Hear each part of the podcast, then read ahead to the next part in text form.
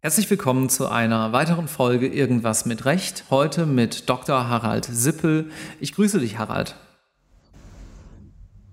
Hallo, guten Abend nach Köln. Ja, ich, wie ihr schon hört, ich sitze heute, daher auch die kleine Verzögerung, ich sitze heute in Köln. Harald sitzt in Kuala Lumpur und Harald ist Head of Legal Services bei der dortigen Schiedsinstitution. Dementsprechend möchten wir heute ein bisschen darüber reden, wie man eigentlich im Schiedsrecht Karriere macht, im internationalen Schiedsrecht und aber vor allem auch, wie man im Schiedsrecht Schiedsrichter werden kann. Aber fangen wir vielleicht mal vorne an, Harald. Mm, was ist denn dein juristischer Background und äh, wo kommst du her? Ich bin ähm, Österreicher, wie, wie äh, deine Hörer wahrscheinlich äh, gut vernehmen können. Habe deshalb in Österreich Jus studiert, also Jura. Ähm, das Studium allerdings, und das ist vielleicht eine, eine Besonderheit, die aber bei mir, bei meinem Werdegang sehr wichtig ist, habe dieses Studium in Form eines Fernstudiums abgeschlossen. Jura als Fernstudium? Wo ich sämtliche Vorlesungen ähm, online zur Verfügung gestellt bekommen habe und deshalb äh, nicht ortsgebunden war. Und ich konnte sogar die Prüfungen an Botschaften bzw. Handelskammern im Ausland schreiben, die dann zeitgleich mit den Prüfungen äh, im Präsenzstudium äh, stattfanden. Das galt für dein gesamtes juristisches Studium? Das galt für mein Grundstudium, also das, das Diplomstudium, wie das in Österreich heißt, was jetzt gleichzusetzen wäre mit dem Studium in Deutschland, das man mit dem ersten Staatsexamen abschließt. Ich habe dann noch äh, zusätzlich ein Doktoratstudium aus Jura gemacht und ähm, habe auch einen MBA gemacht in, in Korea. Das war beides im Präsenzstudium und habe dann auch noch online und, und damit sind wir wieder beim Thema Schiedsverfahren ein Postgraduate Diploma in International Commercial Arbitration gemacht. Äh, auch das war alles im, äh, im Fernstudium, weil online. Mhm. Fangen wir nochmal vorne an. Wie, das ist ja wahrscheinlich für viele Hörerinnen und Hörer auch interessant, dass man überhaupt auch, äh, anders als in Deutschland, Jura im Fernstudium studieren kann. Wie kam es dazu, dass du das gerne im Fernstudium machen wolltest? Also in Österreich gibt es seit Jahren mittlerweile eine, eine Universität, die das anbietet, die Universität Linz. Ähm, die sind sehr innovativ und ähm, damals, als ich mit dem Studium begonnen habe, war es das erste Jahr, dass das äh, Fernstudium im Normalbetrieb, also nicht mehr im Probebetrieb, angeboten wurde. Mhm. Ich habe selbst ähm, kurz bevor ich mit dem Studium begonnen habe, ein Jahr lang als Austauschschüler in, in Quebec in Kanada verbracht und habe dort das Ausland schätzen und lieben gelernt und äh, das Studium, also das Fernstudium hat mir die, die Möglichkeit gegeben, dass ich nicht in Österreich bin, sondern dass ich auf der ganzen Welt bin und äh, eigentlich nebenher machen kann, was ich will, solange es finanziell möglich war. Und ich habe das vor allem genützt, um während des Studiums äh, im Ausland Vollzeit Praktika zu machen, beziehungsweise auch äh, als Austauschstudent äh, tätig zu sein und dabei eben nicht Zeit zu verlieren, wie das sonst normalerweise der Fall wäre. Mhm. Spannend, sehr, sehr spannend. Und wann kam dann die Entscheidung bei dir, dass du gerne dich Richtung Schiedsrecht orientieren würdest? In Österreich, wenn man, wenn man da Jura studiert, muss man eine sogenannte Diplomarbeit schreiben. Das ist ein, eine wissenschaftliche Arbeit im Umfang von circa 70, 80 Seiten. Ich habe die damals im Bereich Schiedsrecht geschrieben, weil das Schiedsrecht für mich ein Thema war, das nicht ein rein juristisches Thema war, sondern ein Thema, bei dem ich äh, Wirtschaft eben in, in der Praxis und dann auch äh, das Juristische quasi vereinen kann. Und deshalb habe ich mich dafür interessiert. Mein, mein Thema war damals, und äh, man sieht das dann, dass sich das äh, letztlich wie einen roten Faden in gewisser Weise durch meine Karriere gezogen hat. Mein Thema war, war damals äh, schwerpunktmäßig Schiedsverfahren in Ostasien. Mhm. Und ich konnte damit auch äh, den internationalen Schwerpunkt, der, der mir wichtig war, damit integrieren. Wie kam der Ostasien-Bezug zustande bei dir? Ähm, Ostasien hat mich schon damals, also wir reden da von den, von den frühen 2000er Jahren, als ich studiert habe, ähm, hat mich schon immer interessiert. Das war, damals war China bei weitem nicht so wichtig wie heute, aber, aber natürlich äh, dennoch sehr wichtig. Im Jahr 2001 äh, ging China damals oder kam China damals neu zur WTO dazu. Und äh, mich hat das prinzipiell sehr interessiert. Und weil ich eben dieses Fernstudium gemacht habe, konnte ich auch im Ausland sein und ich habe dann im Jahr 2003 ein Stipendium bekommen für drei Monate Chinesisch in Taiwan.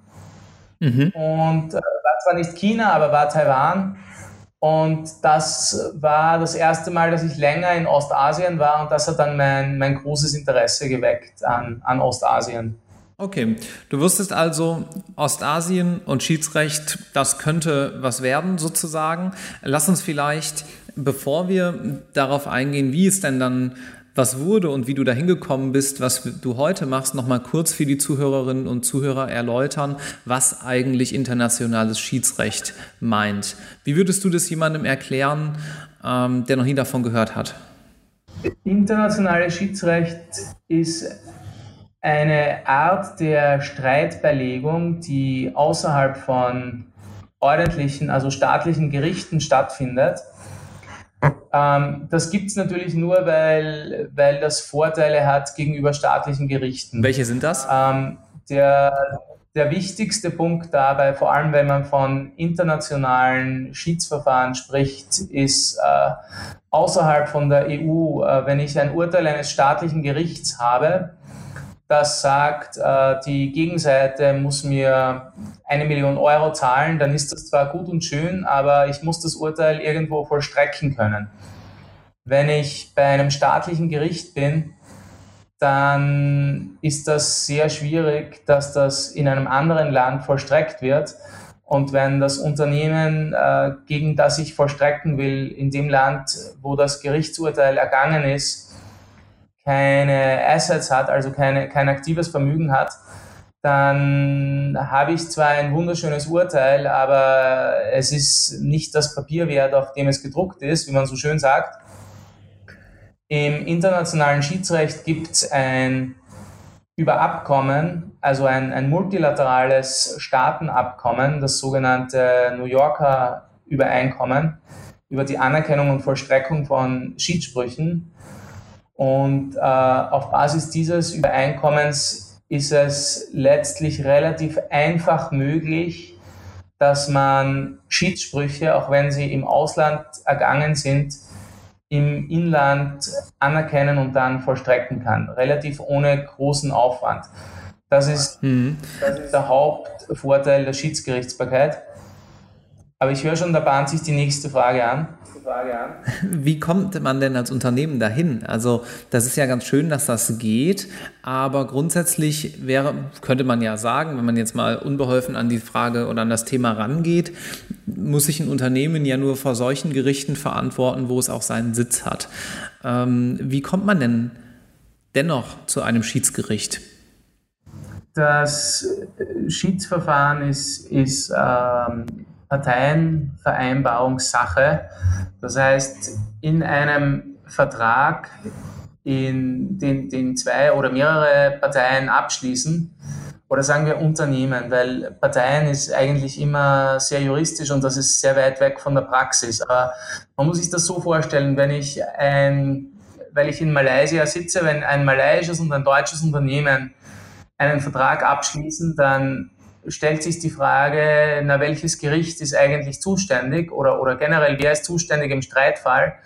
Und da würde man dann idealerweise eine sogenannte Schiedsklausel vereinbaren, wo einfach drinnen steht, äh, jetzt etwas vereinfacht gesagt, sollte es zu Streitigkeiten kommen, dann ist, sind weder die ordentlichen Gerichte in Malaysia noch die ordentlichen Gerichte in Deutschland zuständig, sondern ein Schiedsgericht. Mhm. Also ohne Parteienvereinbarung komme ich grundsätzlich nicht äh, zur Schiedsgerichtsbarkeit. Es gibt ein paar Ausnahmen, aber das würde zu weit führen, wenn ich jetzt zwischen zwei Unternehmen äh, mir die Konstellation anschaue, dann brauche ich Vereinbarung der beiden Unternehmen. Ähm, das hat auch den Grund und den, den großen Vorteil, und das ist der zweite große Vorteil der Schiedsgerichtsbarkeit, äh, wenn ich hier beim Beispiel Malaysia und Deutschland bleibe, ähm, jemand, ein Unternehmen aus Malaysia wird nicht vor ordentlichen Gerichten in Deutschland prozessieren wollen und umgekehrt. Bei einem Schiedsgericht habe ich die Möglichkeit, dass ich mich äh, quasi in der Mitte treffe und äh, dass ich auch selbst ein paar ähm, Besonderheiten im, oder wichtige Punkte im Schiedsverfahren von vornherein vereinbaren kann. Zum Beispiel, äh, was wird die Sprache des Verfahrens sein?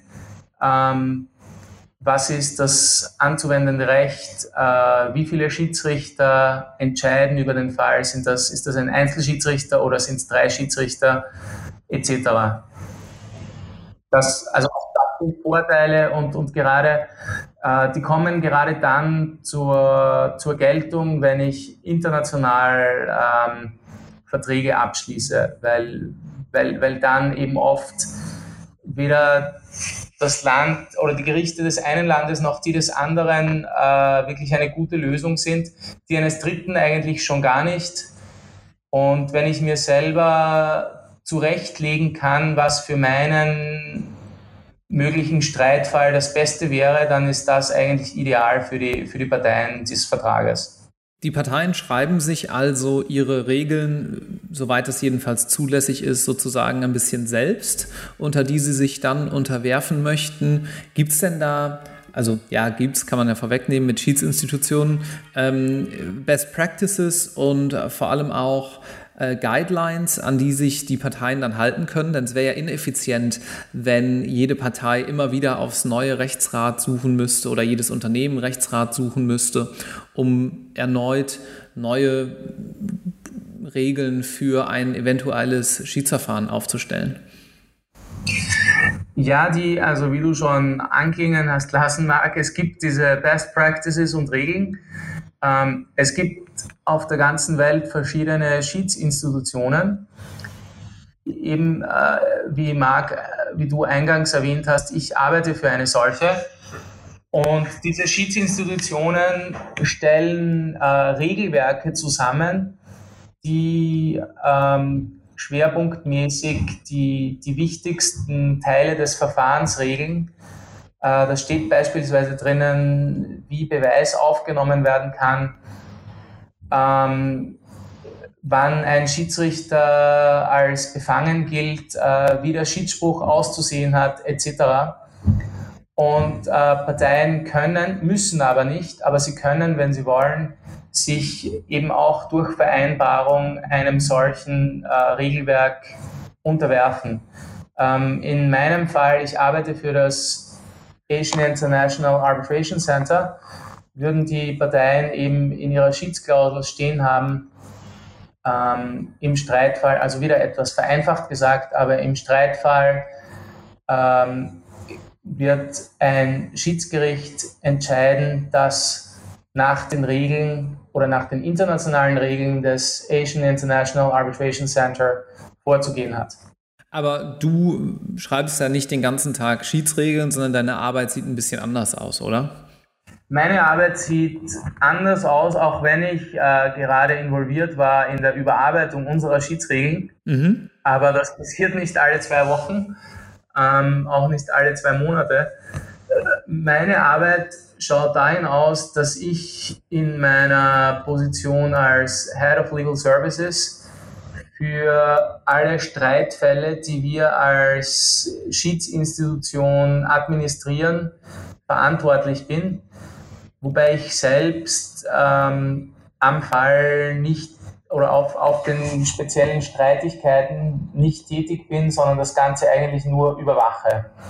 Äh, man muss sich das so vorstellen, dass eine Schiedsinstitution, die eben dann ins Spiel kommt, wenn die Parteien vereinbaren, dass das Schiedsverfahren nach den Regeln einer Institution ablaufen soll, äh, dann muss man sich die Arbeit der Schiedsinstitution so vorstellen, dass sie ähm, die Schiedsrichter bei der Betreuung des Falles äh, unterstützt. Das Wichtigste ist in dem Fall ähm, das liebe Geld. Alle wollen bezahlt werden und auch Schiedsrichter bekommen Honorare. Ähm, die Aufgabe der Institution ist es, dass sie von den Parteien des Schiedsverfahrens die Honorare und auch sonstigen Kosten, äh, die für die Institution anfallen, einfordern und dann quasi verwalten. Ähm, das ist aber nur eine der vielen Aufgaben. Ähm, es gibt äh, zum Beispiel auch bei Schiedsinstitutionen regelmäßig die Rolle der Überwachung, dass alle Schiedsrichter ähm, unabhängig sind von den Parteien, unparteiisch und unabhängig. Wenn es dazu kommt, dass äh, ein Schiedsrichter unter Umständen als befangen gilt und ein Antrag auf Absetzung gestellt wird von einer Partei, dann kann die Schiedsinstitution eine Entscheidung treffen oder wird die Schiedsinstitution eine Entscheidung treffen. Selbes gilt beispielsweise auch für die ähm, Durchsicht dann und gegebenenfalls äh, Korrektur des Schiedsspruchs, der vom Schiedsrichter erlassen wird. Also es gibt eine ganze Reihe von äh, Tätigkeiten, die eine Schiedsinstitution macht und, und da bin ich schwerpunktmäßig tätig. Wie lange dauert so ein Schiedsverfahren in der Regel?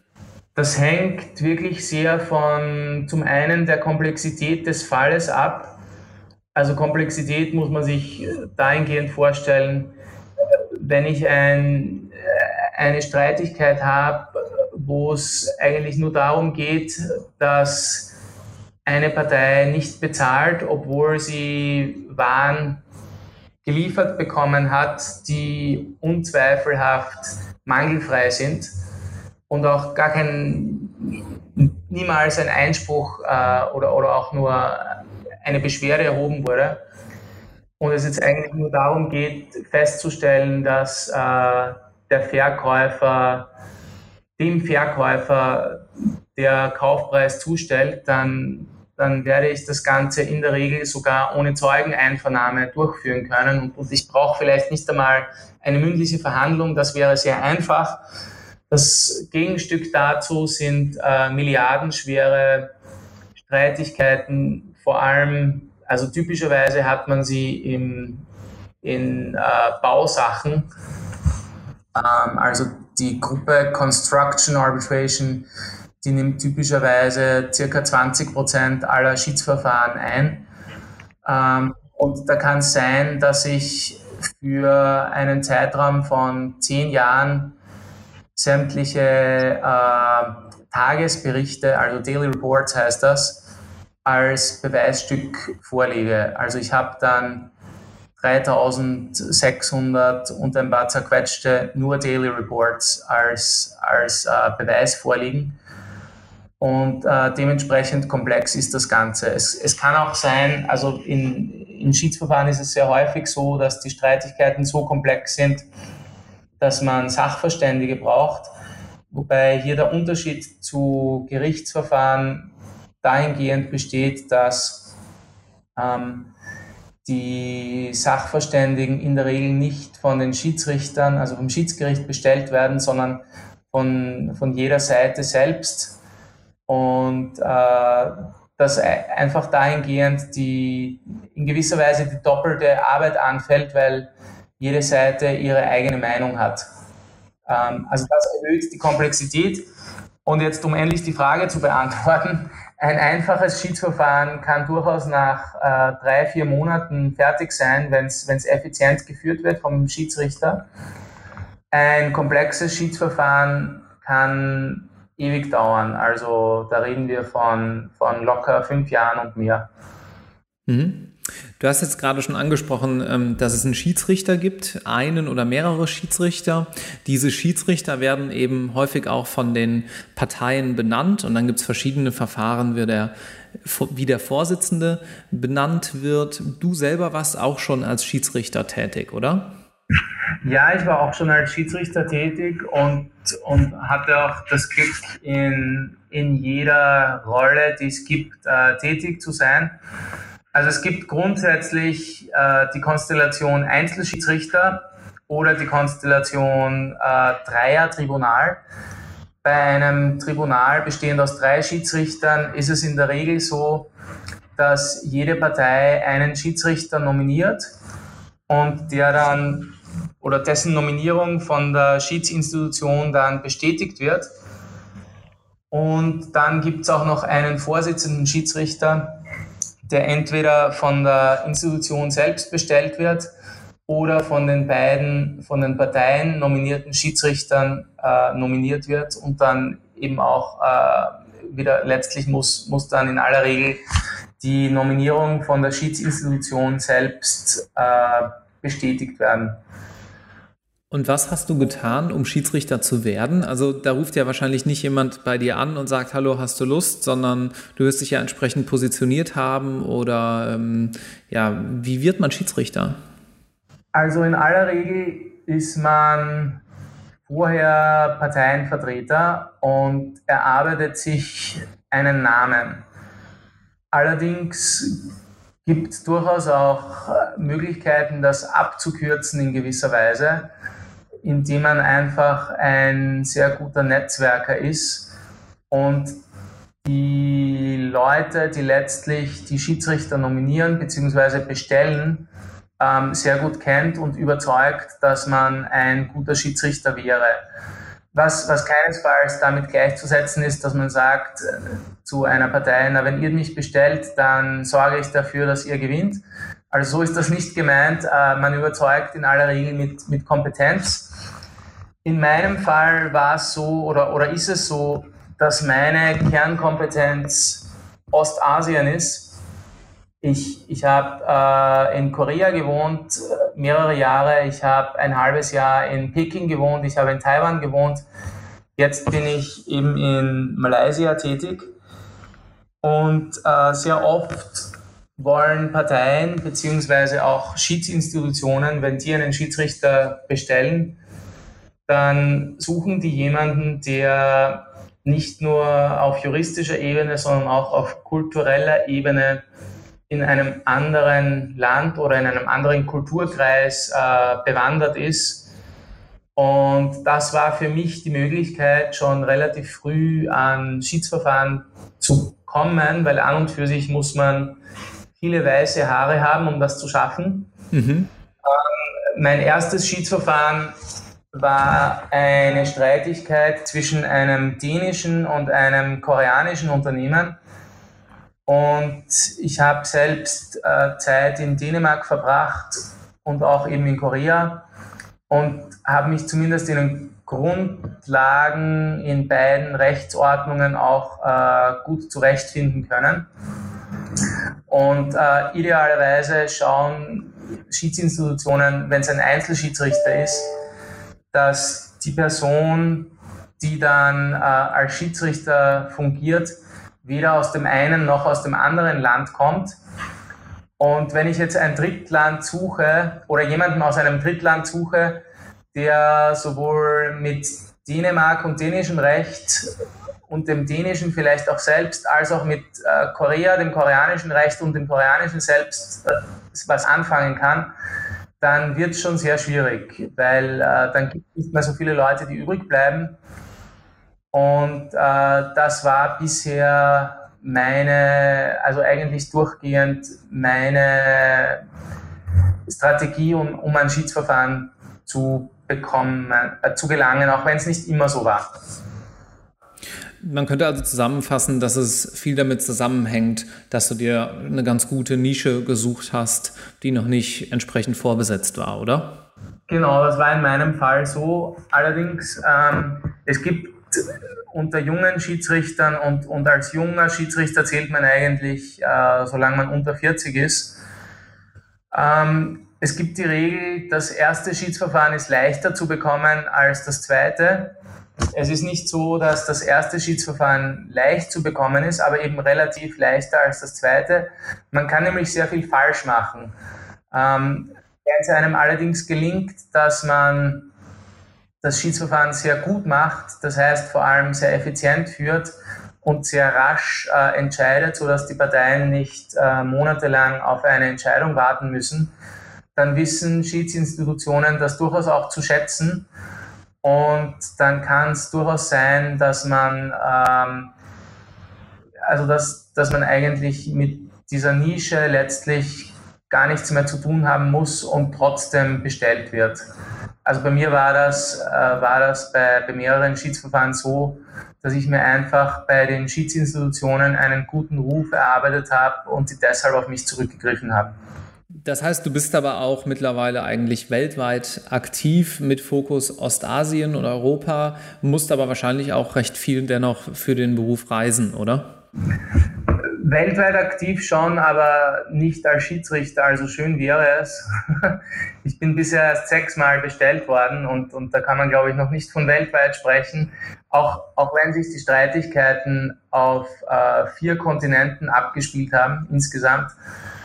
Ähm, ja, man, man muss sehr viel reisen, weil es ist einfach wichtig, dass man sehr gut äh, mit anderen Menschen umgehen kann um das Wort Netzwerken zu vermeiden, weil ich mag dieses Wort nicht, weil es so einen, einen äh, für mich äh, negativen Touch hat, nämlich dahingehend, dass man Leute eigentlich nur darum kennenlernen will oder deshalb kennenlernen will, weil man von den anderen Leuten was will. Äh, wenn, man, mhm. wenn man sich so vorstellt bei Leuten von Schiedsinstitutionen und sagt, ja, hallo, äh, ich bin der Harald Zippel, ich hätte gerne, dass ihr mich bestellt, dann sagen die wahrscheinlich, ja, danke und auf Wiedersehen. Ist vielleicht nicht so, nicht so eine gute Strategie. Ähm, besser ist, dass man eigentlich fragt, ähm, dass man sagt, ja, hallo, ich bin der Harald Zippel, äh, ich interessiere mich für Schiedsverfahren, wie kann ich euch helfen? Ähm, das ist besserer Ansatz. Und ähm, man kann helfen, zum Beispiel, indem man äh, in einem anderen Land eine Veranstaltung organisiert, oder es muss gar nicht ein anderes Land sein, kann auch in seinem eigenen Land sein. Äh, das wäre jetzt nur ein Beispiel. Ähm, ja, und man, äh, Schiedsverfahren ist sehr international. Wir sind meinem Verständnis nach mit Abstand die Gruppe von, von äh, Juristen, die, also die mit Abstand am meisten reist es finden dauernd irgendwo auf der ganzen Welt irgendwelche Schiedsveranstaltungen statt. Und es empfiehlt sich sehr, wenn man die regelmäßig besucht, damit man neue Leute kennenlernt, ähm, Leute, die man schon kennt, ähm, besser kennenlernt und die Beziehung vertieft. Also das ist, sehr wichtig, ja. Das klingt jetzt natürlich ganz schön spannend und ähm, wie du weißt, dient dieser Podcast ja auch dazu, dass man ein bisschen aufzeigt, wie man eigentlich aus dem Uni-Alltag dahin kommen kann, wo unsere Gäste sind, mit viel Arbeit, mit etwas Zeit und dem einen oder anderen taktischen ähm, Move und ähm, ja auch natürlich immer ein bisschen Glück. Was würdest du denn einem Studenten oder einer Studentin irgendwo im Hauptstudium, also so sechstes, siebtes Semester, empfehlen zu tun, um sich Schiedsrecht, internationales Schiedsrecht mal ein bisschen genauer anzuschauen oder um in diese Richtung zu gehen? Da gibt es äh, durchaus viele Möglichkeiten, äh, dass man schon als Student etwas macht, auch wenn man sich als Student vielleicht äh, hilflos fühlt, wenn man uninformiert ist, weil man sich denkt, ich bin ja nur ein kleiner Student, was soll ich machen? Ähm, der einfachste Weg und, und beste Weg aus meiner Sicht ist, dass man einschlägige Schiedsveranstaltungen besucht sämtliche Schiedsinstitutionen, die was von sich halten, veranstalten regelmäßig ähm, Young Arbitration Veranstaltungen und Young heißt hier in aller Regel unter 40. Es sind aber durchaus auch Studenten dort ähm, sehr gerne willkommen und man geht dann einfach hin und äh, redet mit Leuten und kennt so äh, Leute kennen und idealerweise lernt man sie nicht nur kennen, sondern bleibt auch im Kontakt und äh, macht, knüpft dann über Jahre einfach Beziehungen. Es gibt auch ähm, regelmäßig Wettbewerbe für Studenten, wo man ähm, Aufsätze schreibt, einfach einschlägige Aufsätze im Schiedsrecht. Auch das ist ein sehr guter Weg, wo man mit nicht allzu viel Aufwand äh, durchaus was erreichen kann. Idealerweise natürlich, wenn man den Wettbewerb gewinnt. Aber selbst wenn man nur teilnimmt, äh, ist es schon eine Möglichkeit, dass man mit anderen Leuten äh, in Kontakt treten kann und dann eben, wie gesagt, idealerweise auch nicht, nicht nur einmal in Kontakt tritt, sondern in Kontakt bleibt. Die häufigste Möglichkeit, die, die auch sicher die spannendste ist, aber mit riesengroßem Aufwand verbunden, ist, dass man an einem sogenannten Mood Court teilnimmt, der dann idealerweise, oder was heißt idealerweise, der dann im, im Bereich Schiedsrecht sich abspielt.